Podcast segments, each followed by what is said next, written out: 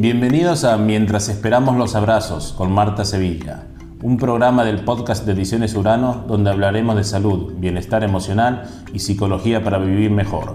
Saber es poder. Hoy tengo el placer de tener a mi compañera Georgina Diritzos, que es nuestra eh, responsable de prensa en Urano Argentina. Hola Georgina, ¿cómo estás?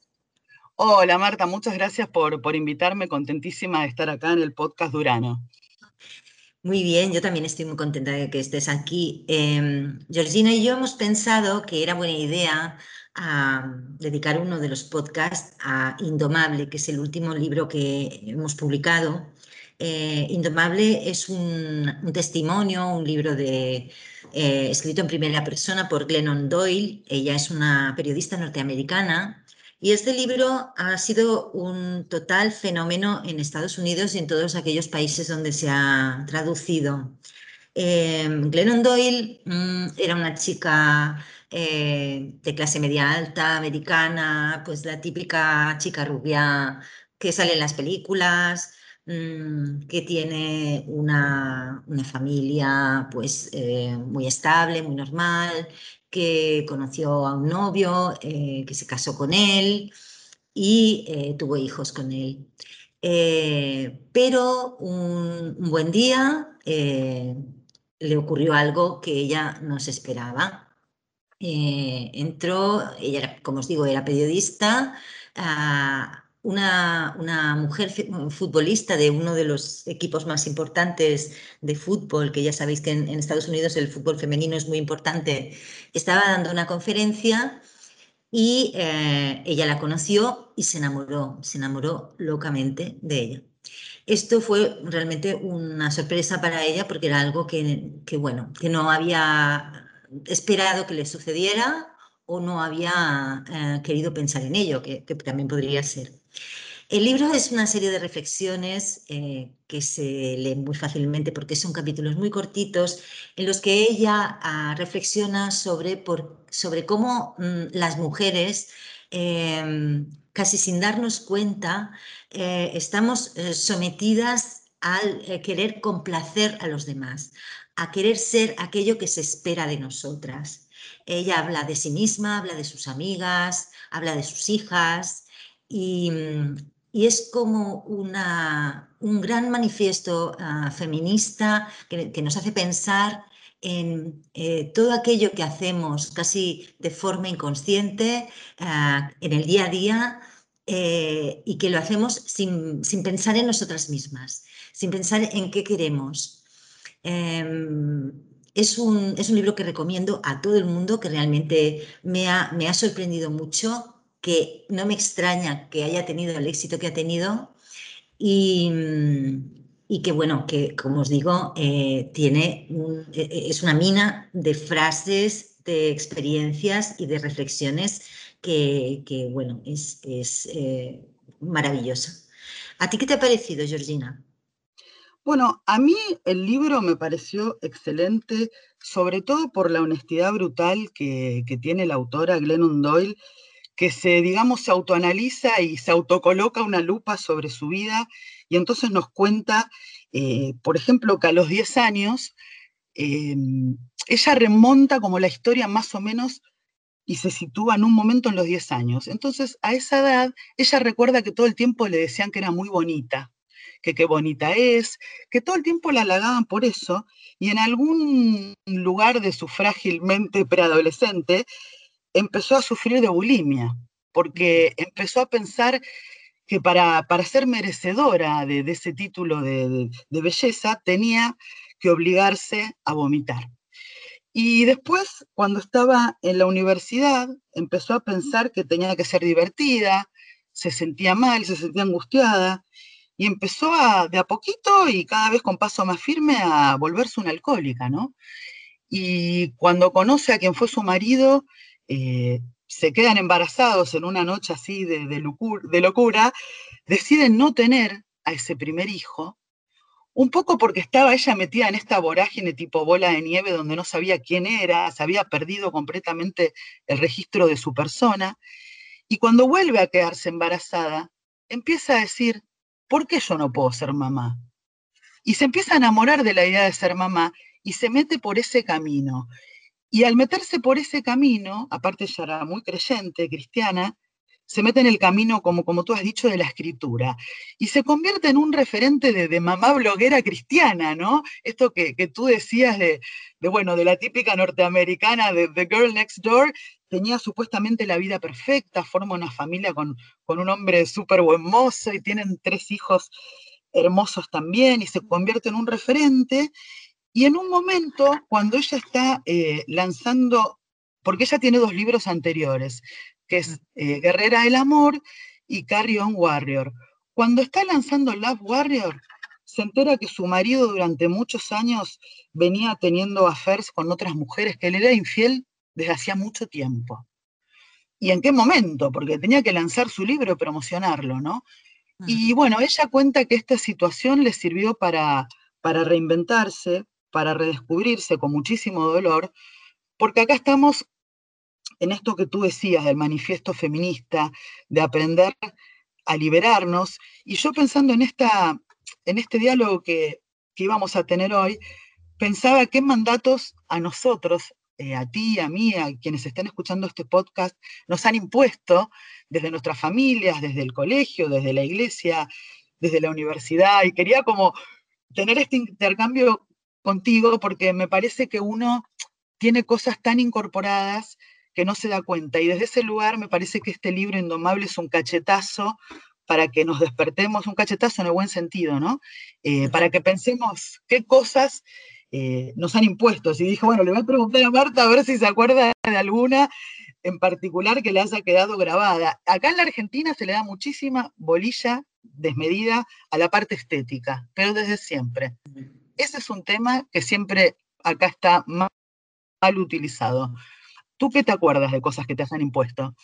Bueno, de hecho, el tema estético, yo sé que en Argentina es eh, pues incluso peor que aquí, pero aquí también. Obviamente esto es algo que las mujeres, yo creo que lo, sufrimos en todo el mundo. Hay un capítulo del libro que, que me encanta, ¿no? En el que ella está con, con sus hijas, que han, su hija ha organizado una fiesta con amigos, y entonces eh, ella mm, entra a la fiesta y les dice, ¿queréis comer algo? Y todos los chicos dicen que sí enseguida. Y las chicas se miran entre ellas y al final se ponen de acuerdo en decir, no, no queremos comer. Em, eh, tremendo. Mira, es, que sin ir más lejos, a ver, em, yo estoy a dieta perpetua. Em, es, verdad. sí, yo, yo, a ver, yo engordo muy fácilmente y, yo me estoy em, reprimiendo siempre, siempre, eh, y siempre tengo hambre, siempre tengo hambre. Y, yo estoy consciente de que es un tema que tengo que resolver, porque es un problema que tengo yo. Pero, pero es cierto, es, eh, es así. De hecho, mm, hay muchísimas de estas cosas que, que son eh, muy, muy mm, cercanas, ¿no? Que, que, nos nos ha pasado a todas, eh, eh, como el hecho de obligarnos, obligarnos a hacer cosas que, no tenemos ganas de hacer, ¿no? Por decir algo, yo, mm, yo me casé muy joven, por ejemplo, y, y yo quería una boda íntima, quería que estuviéramos mi marido y yo y, estuviéramos con nuestros amigos más cercanos, nuestros padres y, ya está. por decir algo, ¿eh? Y, pero no, se metió el suegro por en medio y eh, empezó a invitar a gente y al final fue una boda de 200 personas en la que yo no organicé absolutamente nada. Y, te callas y, y, bueno, y lo aceptas y dices, claro, es que si no se van a enfadar conmigo, ¿no? ¿Y cuántas veces hacemos cosas para que no se enfaden contigo, para que mm, no molestar al otro? Pero si te molestas tú, no importa, tienes que aguantar, tienes que seguir con eso. Sí, sí, totalmente.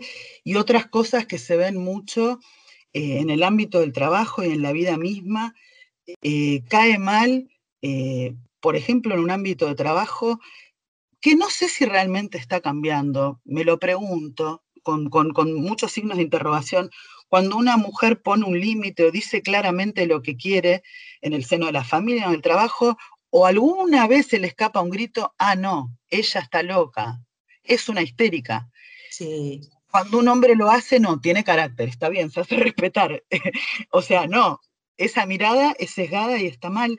Otra cosa que a mí en lo personal nunca me ha pasado, pero tengo amigas que sí, yo no tengo hijos, a mí nunca me ha pasado por suerte, ¿no? Soy de las afortunadas que nunca tuve que ponerme a explicar por qué no tengo hijos, pero hasta el día de hoy, como si viviéramos, no sé, en el siglo XIX, se mm. cuestiona y de una manera grosera eh, y sin ningún respeto a mujeres que por el motivo que sea no han podido, no han querido o, no les ha interesado la maternidad. Sigue pasando.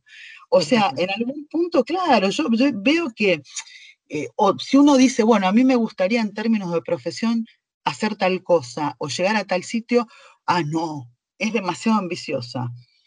Entonces, son dos mandatos que yo creo que, que nos va a costar mucho tiempo sacárnoslos de encima y en ese sentido me imagino que para Glennon, porque en el libro no sé si recuerdas que ella se sentía muy culpable con esta idea de desarmar su familia, sentía que, que si se divorciaba de su marido, hasta que en un momento hace un quiebre y se da cuenta que, que sus hijos iban a poder recomponer su vida junto a ella, que lo que más iban a querer era estar con una mamá que esté contenta y que el mejor valor que les podía legar era enseñarle, no era que no iban a sufrir y no les iba a poder evitar el sufrimiento, sino que eran fuertes. Esa idea me pareció, y supongo que, a ti como madre también te debe haber impactado esa idea. No sé cómo, cómo la, la vivenciaste tú.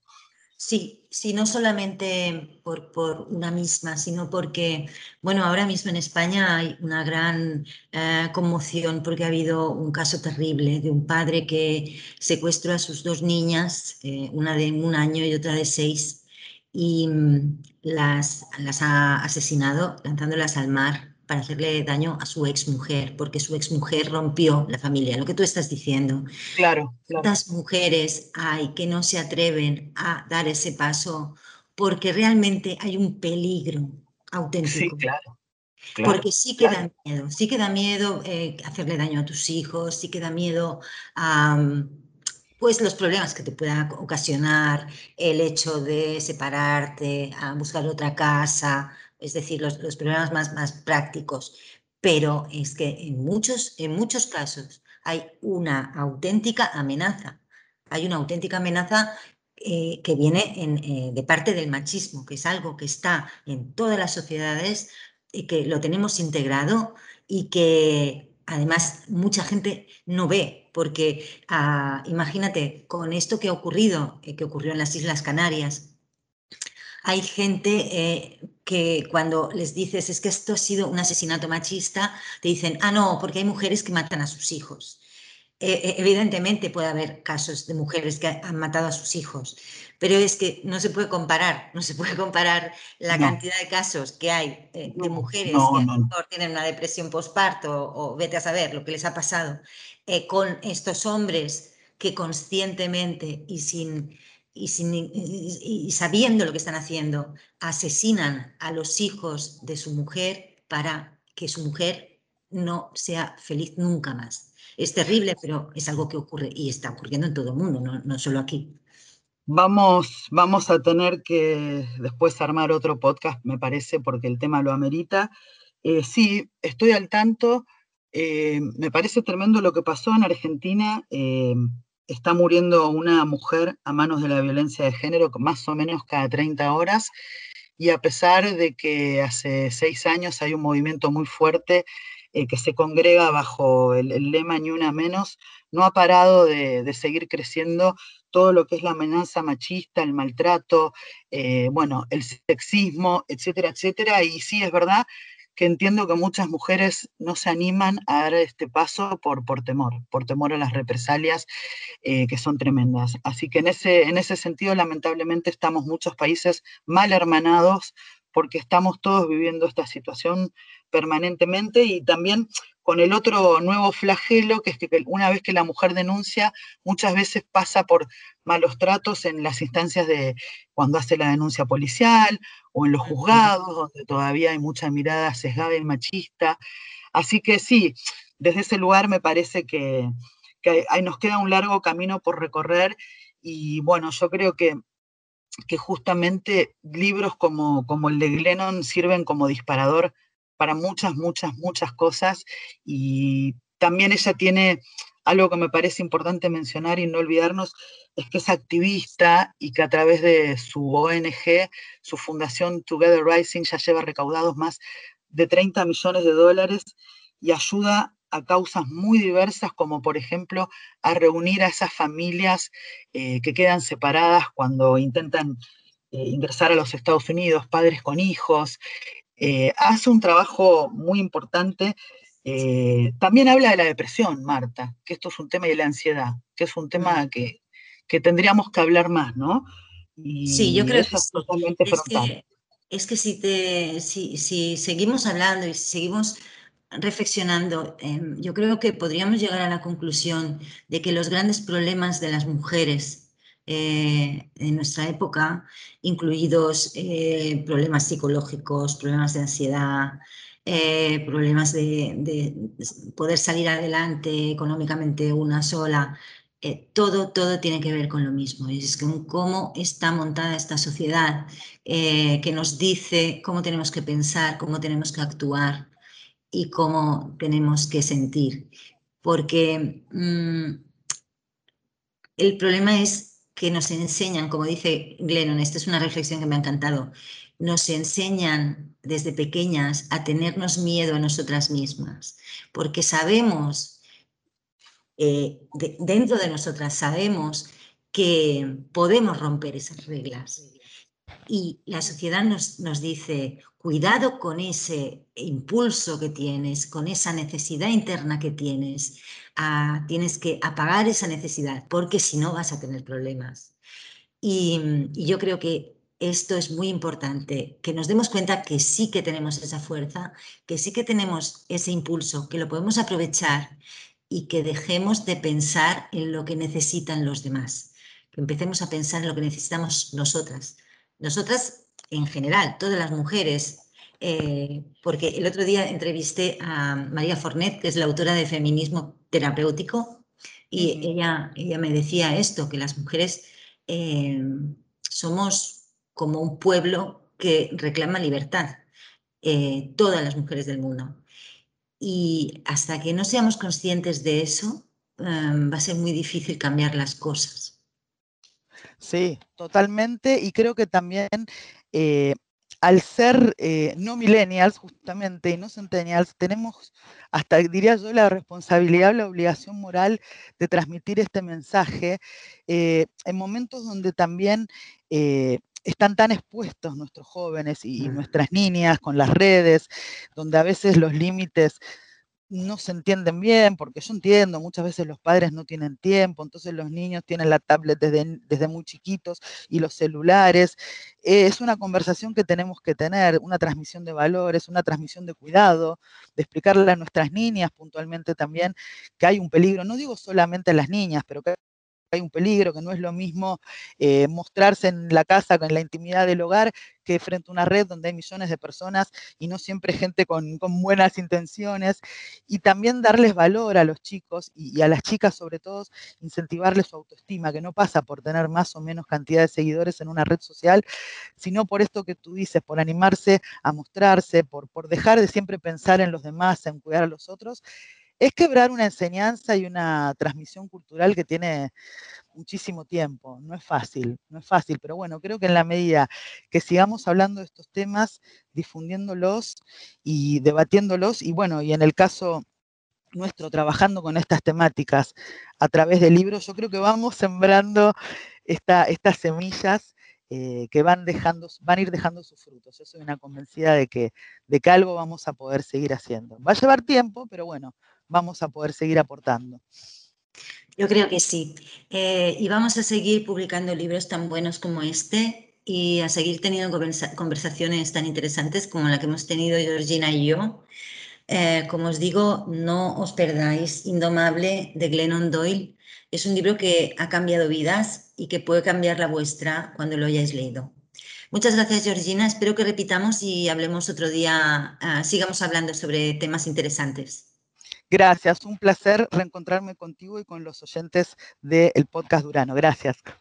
Gracias, Georgina. Un abrazo.